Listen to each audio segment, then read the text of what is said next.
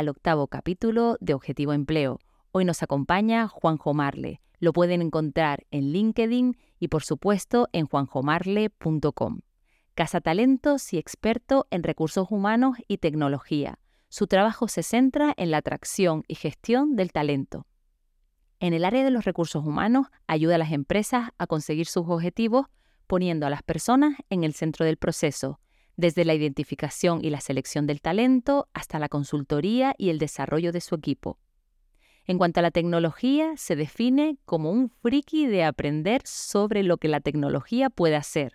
En redes le conocen como el Black Mirror de los recursos humanos. Le encanta unir todo lo que puede hacer la inteligencia artificial con las personas, los procesos de selección y el entorno laboral. Yo estoy súper contenta de tener con nosotros a un Top Voice 2023 de LinkedIn y para eso está hoy aquí también Juanjo Marle para hablar de inteligencia artificial aplicada a los procesos de selección de recursos humanos. Bienvenido Juanjo, ¿qué tal estás? ¿Qué tal, Lorena? Muy bien. Muchas gracias por invitarme a esta iniciativa tan chula que llevas de Objetivo Gracias. Yo encantada de que estés conmigo aquí porque cuanto más leo de la inteligencia artificial, pues más perdida estoy, la verdad. porque hay tantas cosas eh, artículos que uno lee que le da como miedito, luego otros que a lo mejor son más positivos, otros más negativos. Pero vamos a hablar un poco de lo que nos afecta a lo mejor en los procesos de, reclutamiento, ¿no? Entonces, ¿tú qué, qué importancias crees que va a tener eh, en breve eh, la inteligencia artificial en estos procesos? Bueno, yo creo que la inteligencia artificial ya no es que vaya a tener importancia en breve, sino que ya la tiene y desde hace tiempo. En cuanto a hacer un proceso de selección visto desde el punto de vista de alguien como yo, por ejemplo, que tiene una consultoría de recursos humanos y hace procesos de selección, es decir, que hace reclutamiento, está muy claro. Si antes yo podía gestionar X candidatos, la inteligencia artificial me permite gestionar muchos más de forma más ágil y, y con los resultados mucho mejores. Entonces, yo puedo tener un embudo de candidatos si se apuntan a una oferta y poder gestionarlos mucho mejor con esa inteligencia artificial. Bueno, vamos a hablar de un algoritmo, un software que me ayude, que me eche una mano que si no lo tuviera. Pero esto es el mismo concepto que si, por ejemplo, pensamos en que alguien que sea un crack con el cálculo mental matemático mm, va a poder competir con alguien que tenga una calculadora como tú y como yo. Entonces, la calculadora te potencia el talento que tú tienes como crack de ese cálculo, pero es una herramienta para ti. Entonces, todo lo que sea tener una herramienta que mejore esos procesos es fenomenal. Y claro, las empresas que las usan, como la nuestra, pues son más competitivas en el mercado porque pueden hacer procesos más rápidos, más ágiles y con mejores resultados. Claro, cuando me estás hablando de procesos, está claro que criba de currículums y tal, pues está claro, si a lo mejor le pones que tienen que tener tantos años de experiencia y tal, pues ya está claro que te va descartando eh, currículum que no cumplen con ciertos, eh, ciertas premisas para esa oferta y demás. Pero a mí, por ejemplo, lo que me preocupa es la parte más de habilidades, más de eh, las cosas que a lo mejor no lo puede hacer tan bien una máquina, ¿no? Yo en primer lugar, yo creo que los candidatos, si le preguntáramos a los candidatos, yo no creo que mm, mucha gente estaría cómoda enfrentándose a un proceso, pues a lo mejor de inteligencia artificial. ¿Tú qué opinas en eso primero? No, claro, es que habría que entender qué entendemos por un proceso llevado por la inteligencia artificial. También quería decirte que eso depende de quién lo haga porque al final hay personas detrás. Y tú comentabas ahora mismo, ¿eh? por puntualizar una cosa, y es, entiendo que tú le puedes pedir a la máquina que busque por años de experiencia, por ejemplo, en un candidato. Bueno, yo como recruiter intentaría no buscar por años de experiencia en algo, porque la experiencia no te dice nada. Te pongo un ejemplo. Hay gente que lleva eh, siete años en una empresa y ha repetido el mismo año siete veces. Y hay gente que lleva mucho menos, pero se ha embarcado en más proyectos, ha estado eh, haciendo más tareas, a tener un desarrollo mucho más amplio. Entonces, depende de quién esté detrás. Si me lo preguntas, yo usaría la inteligencia artificial o la herramienta para hacer mejores procesos, pero yo estoy detrás y yo valoraría otras cualidades, no solo la experiencia por lo que te acabo de contar, ¿no? Entonces, esa es un poco la, la clave que cómo usas tú la inteligencia artificial. Si vas a poner un mensaje, por ejemplo, me lo estoy inventando, que alguien aplica una oferta y mandas un mensaje predeterminado, o los bots, estos que estamos acostumbrados, que te llegan y no te dicen ni el segundo nombre, por ejemplo, yo me llamo Juan José, todo el mundo me dice Juanjo, pero cuando te llega el típico mensaje de hola Juan, pues casi seguro que hay un bot detrás porque solo ha cogido la primera parte del nombre y pone hola hashtag name y entonces sale automático. Depende de cómo la utilice, pero en concreto tú la puedes utilizar para agilizar el proceso, incluso tener candidatos de todas partes del mundo y poder entrevistar a más y poder tener más pool de talento en tu, en tu poder. Vale, igual a lo mejor deberíamos haber empezado, a lo mejor mm, con que nos explicaras un poco cómo se está utilizando ahora mismo la inteligencia artificial en los procesos de selección. Si tú eres una persona de la que lo utiliza habitualmente, pues aquellas personas que nos escuchen diciendo, vale, mm, ¿cómo es esto? ¿A qué me puedo enfrentar? Claro, hay varias partes. Además, hay, lo podemos mirar desde dos perspectivas, ¿no? Yo ahora te estoy contando, como te comentaba, desde una consultora donde hacemos procesos de selección y cómo yo digamos, ofreciendo estas vacantes. Pero también el candidato la puede usar a su favor, ¿no? Luego, si quieres, hablamos de eso. Pero cómo alguien que se dedica a esto, un recruiter, utiliza. Hay muchas formas. Eh, hay un, concepto que seguro que lo habéis escuchado un montón y, creo que lo has comentado con otros ponentes que han venido aquí a charlar contigo, que es el ATS, lo que es un Applicant Tracking System, que es un, al final es un sistema que te permite gestionar aplicaciones de candidatos que tú no puedes llegar. Si yo tuviera, por ejemplo, que apuntar todos los candidatos que se escribieron una oferta a mano, no ganaría para libretas, ¿no? Entonces, con esta herramienta, que es un software, pues lo hago todo mucho mejor, tengo la interfaz mucho mejor eh, diseñada, etcétera. Entonces, que yo tenga el mejor proceso y vea todo más claro, eso también le ayuda al candidato, porque yo puedo situarlo en cada momento y darle feedback en cada momento en el que esté, dependiendo de la fase del proceso de selección, y eso sería una forma por ejemplo. Otra sería que yo puedo intentar hacer una criba y para eso puedo utilizar las palabras clave, los algoritmos, etcétera, para hacerla mucho mejor todavía o mucho más rápido. O yo puedo tener que crear un montón de ofertas de trabajo y puedo redactarlas gracias a la inteligencia artificial porque es un proceso automatizado. Incluso la podría yo entrenar para que escriba como yo escribo las ofertas e ir más rápido. No dejarlo en sus manos, por eso te hablaba, ¿no? Depende de cómo la uses, pero puedo ir más rápido. A mí me gusta el concepto de, uno de, mis mentores, que fue Juan Carlos Cubeiro, es amigo mío. Él es una eminencia en los recursos humanos y él siempre habla del paradigma Ironman. Y es, no tenemos que temerle a la inteligencia artificial como si fuera Terminator, de esto se va a acabar, porque además, de momento que sepamos, no lo va a hacer, se van a destruir, fíjate el dato que te voy a decir, se van a destruir unos 80 millones de empleos con la inteligencia artificial a futuro, pero se van a crear más de 90 millones de empleos. Entonces, no hay que tenerle ese miedo de Terminator, sino más bien el paradigma Ironman que cuenta él es, vamos a ponernos el traje que se pone Tony Stark con esa inteligencia artificial de Jarvis para ser eh, potenciadores de nuestro talento humano, que al final es el que está detrás y el que va a tomar la decisión final de momento. Vale. Tú lo estás diciendo como que es una herramienta que está, debe estar a nuestro servicio, siempre supervisada, ¿no? Porque ese es el tema, que quién supervisa ahí un poco los procesos, que siempre tiene que haber una persona detrás y demás. ¿Cuándo em, acaba el proceso de inteligencia artificial y comienza la parte humana? Esa es una muy buena pregunta. Y de hecho, estamos viendo casos, no sé si a ti te suena, a este, pero salieron noticias hace un tiempo. Y es, hay un CEO, bueno, un CEO o una CEO en una startup eh, de China que es una inteligencia artificial, es un software y es este software el que está tomando las decisiones. Entonces, en realidad es una herramienta hasta donde tú quieras llegar. Ya hay algunos expertos que están avisando, oye, no os paséis de este límite, pero la puedes utilizar hasta donde tú quieras llegar. Es decir, a lo mejor hay un momento en el que sí que podemos confiar en estas inteligencias artificiales para que tomen la decisión. De momento no. Yo, en mi caso, lo que te puedo contar para un proceso de selección, yo de momento no confiaría en que una inteligencia artificial eh, me dé un feedback sobre un papel de si el candidato encaja o no en un X por ciento, imagínate, para la posición. Imaginas, este candidato encaja en esta oferta en un 77,3%. De momento yo me gustaría tener más valoraciones y una valoración personal y estar en contacto con el candidato mm, realmente, ¿no? Pero piensa una cosa y es, esto te, te lo lanzo, ¿no? Para reflexionar. Una de las cosas que nosotros valoramos como recruiters en una entrevista de trabajo eh, son las competencias que demuestra el candidato en ese espacio de tiempo que lo conoces. Y obviamente tú no puedes conocer a nadie en 30 minutos, 60, no lo conoces a veces ni en, ni en meses, ¿no? Entonces nosotros tenemos que extrapolar todo lo que ocurre en ese pequeño espacio de, de tiempo. Tú imagínate que tú eres una persona súper puntual y siempre llegas puntual a los sitios, siempre. Pero resulta que tienes una entrevista de trabajo con un recruiter y ese día llegas 20 minutos tarde. Y obviamente está justificado lo que tú quieras, pero ese día llegas 20 minutos tarde. El recruiter o la recruiter que te está entrevistando tiene que extrapolar ese comportamiento que tú has mostrado en ese pequeño espacio de tiempo e intentar encajarlo en lo que están buscando para cubrir la vacante que han publicado. Entonces, lo más normal es que digan, bueno, no sé, no tengo más información de esta chica, pero lo que ha hecho hoy es llegar 20 minutos tarde. Si, si ese recruiter tuviera inteligencia artificial, fíjate a dónde voy, seguramente tendría, vamos a poner por ejemplo que tú tienes activada la ubicación de tu teléfono móvil. Entonces, Android o Google o la plataforma que utilices seguramente sepa si llegas pronto o tarde a los sitios con regularidad y puede analizar datos macro, vamos a poner 10 años.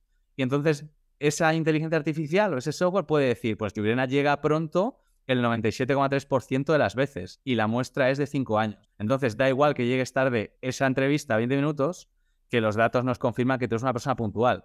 Pero si no, fíjate lo que pasa. Había una sentencia por ahí que ahora me lo recordaste con esto de, bueno, era de, una empresa de, de riders, ¿no? De estos de, tipo globo y tal. Y había una, no sé si la, mm, conoces, en el que hacía, eh, bueno, tenía un seco ahí un poquito eh, esta inteligencia artificial porque le daba mm, los mejores turnos a aquellas personas que eh, cuando ponían la disponibilidad de, estos pedidos que podían llevar y, siempre cumplían. Y, había, y entonces le daban los mejores, estaban siempre a la cabeza, y además pues, eso se suponía que tenían más trabajo, que los llamaban más y demás. Y luego hay, había otros, pues que por circunstancias, no sé, circunstancias que pueden pasar, por ejemplo, que estés enfermo, que tengas la muerte de algún familiar o lo que sea, no podías cumplir con eso. Y entonces esos los dejaban al final. Y, había ahí mm, una discriminación a la hora de darles el, el, trabajo, ¿no? Entonces, por ahí de la Unión Europea, lo que pasa es que no recuerdo ahora mismo cómo fue, y tuvieron que, pedirle, bueno, le pidieron el algoritmo que utilizaba y, y, como que no se lo dieron, como que eso era algo de la compañía y tal. Entonces, ahí también, lo que dijiste tú, ¿vale? Lo entiendo, pero también hay esta parte que también puede ser un poco negativa, ¿no? Sí, sí, no, y podemos hablar de la parte negativa, ¿eh? Porque no es todo color de rosa Ni, brillante. De hecho, te iba a poner yo también otro ejemplo de discriminación. El problema es que esta inteligencia artificial no sabemos si lo va a corregir esto o no, esperemos que sí, pero los algoritmos, muchos son nuevos y están aprendiendo de nosotros. Y claro, si nosotros tenemos sesgos, estas inteligencias artificiales lo que hacen es imitar procesos, procesos de lenguaje natural o procesos automatizables, y lo aprenden de nosotros. Si nosotros tenemos sesgos, va a haber discriminación y está pasando. Esto lo lanzo como pensamiento. A lo mejor no es, pero yo te, te, lo, te lo cuento. No sé si, por ejemplo, en tu caso o alguien que nos esté escuchando ha ido a este tipo de restaurante que tienen camareros que son robots que te llevan el pedido a la mesa de forma automática. Tú pides con la app, entonces te llega un robot y te, te lo pone, ¿no? Pues luego te fijas, pero en la mayoría de sitios en los que he estado de este tipo, los camareros que sirven el pedido son de color blanco y los que recogen los pedidos y la basura son de color negro. Qué curioso, ¿verdad? Sí, sí, sí. Sí, sí, sí. sí. No, fíjate que, claro, parecería normal, pero ahora lo, hablamos tú y yo y dices, bueno, pues, ¿y por qué? sí, sí. Pues pasa, ¿no? Y pasan sesgos como los que tú dices. Si al final el algoritmo tiene que conseguir un objetivo, pues al final va a hacer lo mejor para conseguir ese objetivo. Y lo mejor quizá no sea lo más humano a veces. Y haya sesgos que tenemos nosotros. Por ejemplo, si analizamos datos, esto salió en otro estudio. No, lo recuerdo bien. Si quieres, luego te lo puedo pasar porque lo tengo anotado. Pero me refiero al, estudio, el año y tal. Pero la idea es la siguiente: que es, eh, hay un estudio que, analiza los perfiles para ver quién puede ser mejor candidato a CEO de una gran empresa en Estados Unidos. Claro, los datos que hacen tiran de archivo histórico e históricamente quién ha sido más CEO de grandes multinacionales en Estados Unidos. Hombres eh, eh, varones de una edad comprendida entre, eh, no recuerdo si era, lo siento, Yurena, luego lo miramos si quieres, entre 40 y 55 años o algo así. Claro, si tú le pides a la inteligencia artificial que evalúe qué perfil puede encajar mejor en una de estas empresas, tirando al histórico, pues quien ha tenido resultados ha sido este perfil, varón blanco de entre 40 y 55 años, pues ese es un sesgo, ese es un sesgo. ¿Por qué no va a ser, por supuesto, una mujer entre 25 y X? No, o sea, depende de competencias, habilidades, bueno, una serie de cosas que a lo mejor la inteligencia artificial está presuponiendo porque ha aprendido de lo que nosotros le hemos pasado, que son datos de nuestro histórico. Y eso es un sesgo importante y eso hay que hablar de esto porque es una desventaja. Claro. Eh, nosotros estamos hablando siempre de sesgo, también eh, se habla también de cajas negras, ¿no? Esto de cuando hay muchos y demás, pero y tú hablas de, que, claro, son, son datos y datos y datos, pero ¿qué pasa con esta parte de la inteligencia artificial que, inventa? Te refieres a la inteligencia artificial generativa, ¿no? Que habla hasta de, creatividad e innovación. Sí, un poquito así. Bueno, yo planteo otro, ah, otro debate aquí, ¿no? Te lo lanzo como a ver. el de antes. Y es, al final, atribuimos la creatividad y la innovación a algo humano, que me parece bien, ¿no? Porque los humanos son personas creativas e innovadoras. Ahora, ¿en qué consiste la creatividad? Muchos expertos te dirían que la creatividad o la innovación eh, tiene que ver con patrones, ¿no? Entonces yo cojo unos patrones y añado algo nuevo o, quito algo que no estaba o pruebo cosas. Entonces, la inteligencia artificial, como analiza patrones a gran escala, mucho mejor que nosotros, porque nosotros somos humanos y tenemos ese límite, está empezando a crear. Tú piensa en cómo creamos muchas veces nosotros. Cogemos algo que ya existe y decimos, pues le cambio esta cosa por otra y ya tengo algo nuevo. Bueno, pues eso está haciendo la inteligencia artificial, pero resulta que lo está haciendo más rápido. Ya. Entonces, es verdad, los humanos somos creativos y tenemos esas habilidades humanas, pero por ejemplo, en concreto esto de crear, pues a lo mejor no solo es humano, sino que también es tecnológico. Ya. Eso me da un poco de miedito, la verdad. Eso de no controlar a lo mejor esta parte, yo qué sé, que no sé, un poquito. Eh, a ver, una, una pregunta que yo te quiero hacer, porque seguramente que quien nos escucha eh, estará, vale, interesante lo que estamos hablando y tal, pero cuando un candidato se tiene que enfrentar a este tipo de selecciones, a este tipo de reclutamiento con inteligencia artificial, ¿cómo se prepara? Te refieres, eh, entiendo, bueno, si quieres podemos hablar de las dos perspectivas que yo te comentaba antes, la de superar un proceso de selección y luego como profesional cómo puedes hacerlo. En este sentido, mira, vamos si quieres por el, por el principio, que sería cómo el profesional se enfrenta a este mundo que estamos pintando que a veces roza con la serie de Black Mirror, ¿no? De qué va a pasar en el futuro. Entonces, yo antes te ponía el ejemplo de la calculadora, pero hay muchos más y más actualizados. Por ejemplo, seguro que estarás de acuerdo conmigo en que años atrás la nueva forma de entrar al mercado laboral, digamos, una de ellas era que si tú sabías idiomas y sabías manejar el paquete de Office, pues tu empleabilidad se multiplicaba, ¿no? Es decir, era difícil que si tú dominabas Excel y hablabas muy bien inglés, no encontraras oportunidades laborales, porque era como la forma y las herramientas que existían y todavía existen y las utilizamos. Bueno, pues ahora hay que ver la inteligencia artificial como esa parte, como manejar el Excel. De hecho, ahora mismo hay inteligencias artificiales que precisamente con el Excel yo le puedo eh, dar un prompt, que estos son instrucciones para que haga lo que yo necesito, y con texto me genera una tabla, un macro, lo que sea. Sí, eso es increíble, que, el otro día lo vi y digo yo, ya no hace falta ni saber Excel, ya que decírselo tiene. bueno, ese también es uno de los peligros, por lo menos por ahora, porque no sabemos qué va a pasar en el futuro, pero ahora que tú sepas Excel es bueno. Ahora, si tú sabes Excel y yo también sé Excel, eh, digamos que tenemos una visión, comprendemos en profundidad lo que podemos hacer y somos competitivos. Pero si entre tú y yo nos presentamos a un proceso de selección donde piden Excel, por ejemplo, y hay que hacer pruebas, presentar ejercicios, incluso desenvolvernos en la entrevista y comentar esto a nuestro favor. Si yo sé utilizar inteligencias artificiales generativas a las que yo le puedo dar un prompt, esta instrucción que yo te decía, y me pueden sacar cualquier resultado mucho más óptimo del que tú me saques, porque seguramente la inteligencia artificial sea más rápida que tú, pues entonces tú estás en desventaja. Y es la misma desventaja que había hace unos años cuando tú no tenías inglés o no tenías Excel, si aplicabas a un perfil, por ejemplo, de administrativo, a una vacante. Entonces, eso es lo que está haciendo la inteligencia artificial, que si la usas te está haciendo más competitivo, pero si no la usas te vas a quedar fuera. Esto es también muy sencillo de entender. Nosotros hasta ahora nos hemos comunicado y necesitamos entendernos entre personas. Bueno, pues ahora hay que añadir otra variable. Nos tenemos que entender con las máquinas. Pero muy fácil. Si tú estás en mi casa conmigo y yo estoy en la cocina, y tú estás en el salón y te digo, por favor, Yurena, tráeme las gafas que no las encuentro y ya está, yo te acabo de dar un prompt, te acabo de dar una instrucción. Y tú vas a decir, pero bueno, este hombre, ¿dónde, dónde tendrá las gafas? Que me ha dicho que se las traiga y a saber dónde están, por toda la casa, las tendrá en el coche, las ¿qué hago, no? Entonces tú puedes empezar a buscarlas, pero seguro que tardas, no las encuentras, a lo mejor me tienes que hacer más preguntas.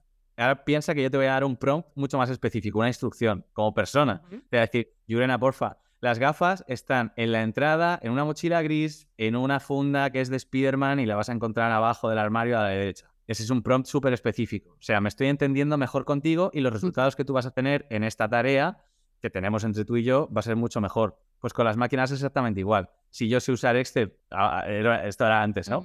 Pues voy a tener mejores resultados. Si ahora yo sé usar inteligencia artificial generativa, para mí para usarla a mi favor, voy a tener mejores resultados. Entonces, como profesional, tengo que vigilar esto porque ahora estamos en ello. Pero como pase mucho más el tiempo, veremos a ver cómo evoluciona la inteligencia artificial, pero si no, te vas a quedar fuera del mercado porque ya no vas a ser tan competitivo como antes.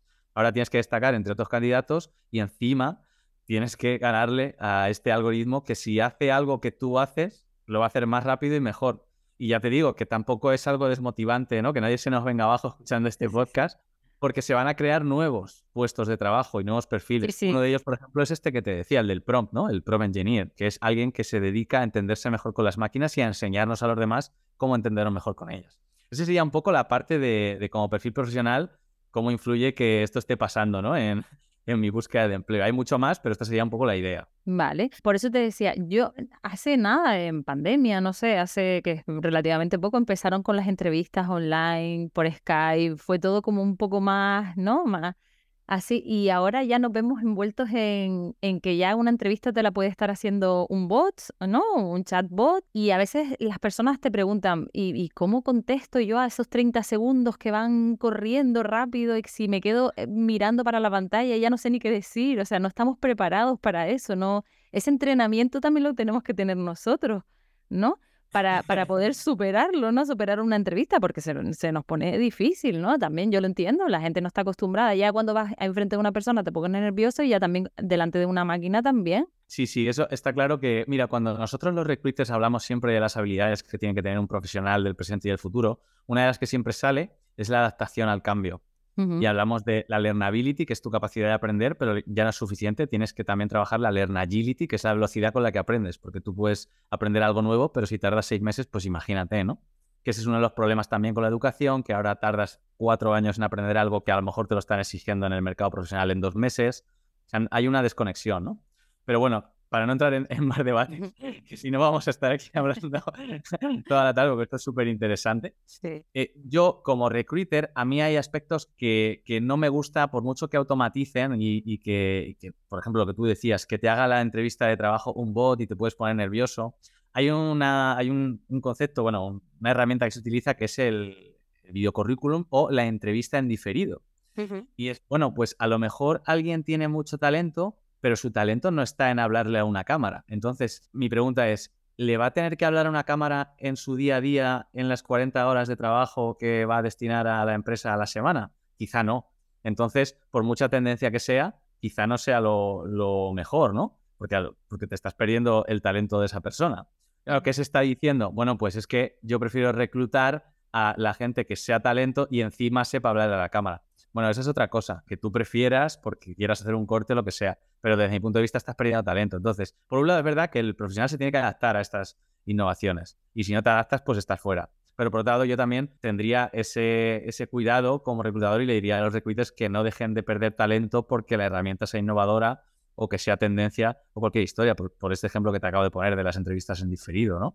A lo mejor, bueno, pues es verdad que ahora hablamos con, con las máquinas y, yo siempre digo que la, la, demanda crea la oferta. Que tú vayas a un supermercado o, por ejemplo, a restaurantes de comida rápida, como puede ser McDonald's, y tú no le pidas el pedido a una persona, sino que se lo pidas a una máquina, eh, no tiene que ver solo con que la máquina tenga ventajas, sino también tiene que ver con, con la persona que lo demanda. Ahora las nuevas generaciones y hay mucha gente que prefiere hacer tres clics que, clics que estar esperando eh, pues eh, mucho tiempo para hablar con una persona, etcétera. Entonces, estamos acostumbrados a eso, nos es más cómodo eso, pues al final eh, el restaurante dice, esta es la demanda, pues voy a poner las máquinas, ¿no? Entonces es un poco un, un juego de equilibrio entre la adaptación del perfil, lo que demanda el mercado y la sociedad y luego el recruiter que yo aconsejaría que tuviera cuidado y cogiera con pinzas la, herramienta para ver si realmente le sirve o no, porque puede ser que no le sirva. Mm, vale, perfecto. Bueno, eh, o sea, mm, me ha encantado cómo lo explicas porque yo eh, lo he entendido perfectamente y eso es lo que a mí me gusta cuando yo buscaba pues artículos y tal para, para prepararme el programa pues fue difícil porque la verdad que es todo como muy difuso, nadie sabe muy bien cómo va a hacer esto y demás. Entonces, está bien que, lo expliques así porque la verdad que es bastante fácil de entender. Lo malo es que el tiempo se acaba y ya nos queda nada. ¿Qué consejos le darías a la gente eh, para que no le tuviera miedo a estos procesos con inteligencia artificial? Mira, más allá de esto que hemos explicado del paradigma Ironman, ¿no? De usar la, la tecnología a tu favor, al final tienes que pensar en una herramienta que potencie tu talento humano. Y tu talento humano tienes que tener. Tienes que tener. No sabemos cómo lo vamos a poner en valor ni cómo lo vamos a utilizar, porque no sabemos si al final nos vamos a tener que entender más con personas, con máquinas, no sabemos cómo vamos a tener que comunicar. Esto a lo mejor cambia en unos meses porque los cambios son exponenciales. Pero tú tienes que pensar en tu desarrollo. Entonces, desarrollate, fórmate y aprende a interactuar con estas nuevas variables que son las máquinas. Pero igual que tienes que aprender a interactuar con personas, porque si no, tampoco vas a tener opciones en el mercado laboral. Si tú dices en una entrevista, tengo muchísimo talento, pero odio a la gente y no me quiero comunicar con nadie, pues ya te imaginas. Entonces, esto es igual. Y, y, todo el mundo puede aprender, todo el mundo. Esto de yo soy un negado para la tecnología, yo es que no voy a aprender. De hecho, la tecnología cada vez es más sencilla para que quien no tenga conocimientos de nada pueda conseguir resultados increíbles. Ahora hay herramientas de diseño gráfico para que tú, sin ser diseñador, puedas obtener unos resultados decentes. Y, la tecnología no es el enemigo. Por ejemplo, eh, cuando la gente decía, van a desaparecer, esto es un ejemplo, ¿no? Que pongo, van a desaparecer los fotógrafos.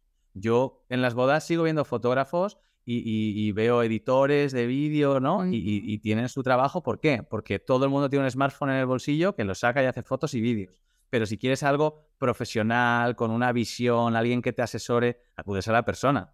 Entonces, bueno, no sabemos qué va a pasar en el futuro, pero que nadie se asuste, que al final todos son herramientas que nos hacen mejores profesionales. Entonces, vamos a usarlas a nuestro favor, vamos a formarnos, vamos a aprender y vamos a adaptarnos a todos los cambios que vienen. ¿Que cada vez son más rápidos? Sí, pero bueno, vamos a intentarlo. Estamos, estamos en otra revolución y nos ha tocado la revolución de la inteligencia artificial y aceptarla y ponernos a tope con ella y sobre todo conocerla, porque lo que le pasa a mucha gente es que no tienen idea. Entonces todo el mundo sabe utilizar un poco el chat GPT, pero no sabe ni lo que hay detrás, ni cómo se utiliza. Yo encantada de que hayas estado con nosotros, eh, Juanjo, y que espero emplazarte a otro, a otro ratito para que nos compartas tu, tu sabiduría en este, en este tema. Muchísimas gracias. Bueno, gracias a ti, Yolena, se me ha pasado volando y que enhorabuena a ti por, por esta iniciativa tan chula de Objetivo Empleo. Así que nada, a tu disposición cuando quieras, hacemos segundo round y, y nada, a darle caña. Gracias, Juanjo. Nos vemos. Nos vemos. Chao.